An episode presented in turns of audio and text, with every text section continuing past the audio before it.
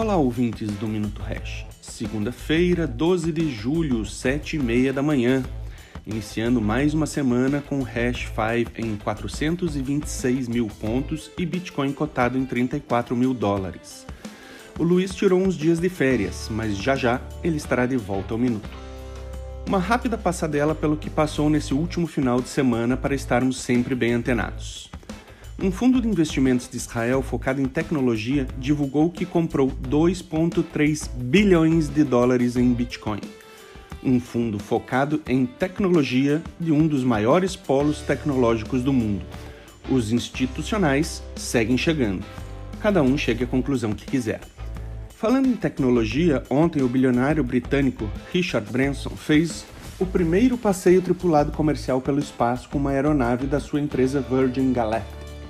Lá de cima falou algo assim: Para todas as crianças aí embaixo, eu já fui criança com um sonho, olhava para as estrelas. Agora sou um adulto em uma espaçonave olhando para a nossa linda Terra.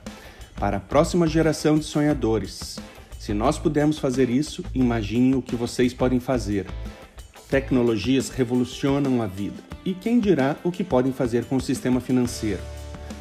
Quantos bitcoins será que custará um ingresso de um passeio desses em 5 ou 10 anos? A União Europeia adiará o plano de imposto digital com apoio do G20 à reforma fiscal global. O imposto digital faria parte de um conjunto de medidas fiscais destinadas a captar novas fontes de receita a fim de contribuir para a quitação de 800 bilhões de euros que deverão captar para seu fundo de recuperação.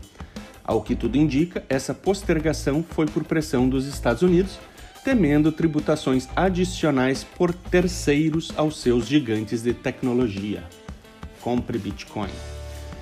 No Brasil, o deputado Celso Sabino, relator da Câmara dos Deputados da Reforma Tributária, publicou em suas redes sociais que, abre aspas, nosso texto será ousado e transformador, fecha aspas afirma que vão trazer redução de carga efetiva, especialmente para o setor produtivo e para os trabalhadores, além de justiça fiscal e simplificação. Ainda diz estar afinado com o ministro Paulo Guedes. Acredite se quiser, porém não existe a mínima chance de fazer tudo o que disse por ser um tanto quanto contraditório. A minha conclusão é: compre Bitcoin.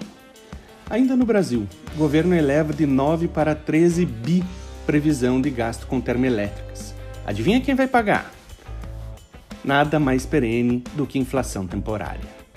Para fechar as notícias do final de semana, especialmente para aqueles que acreditam que investimento em Bitcoin e criptomoedas é coisa de jovem inconsequente, ontem a nossa cliente mais experiente completou 89 anos.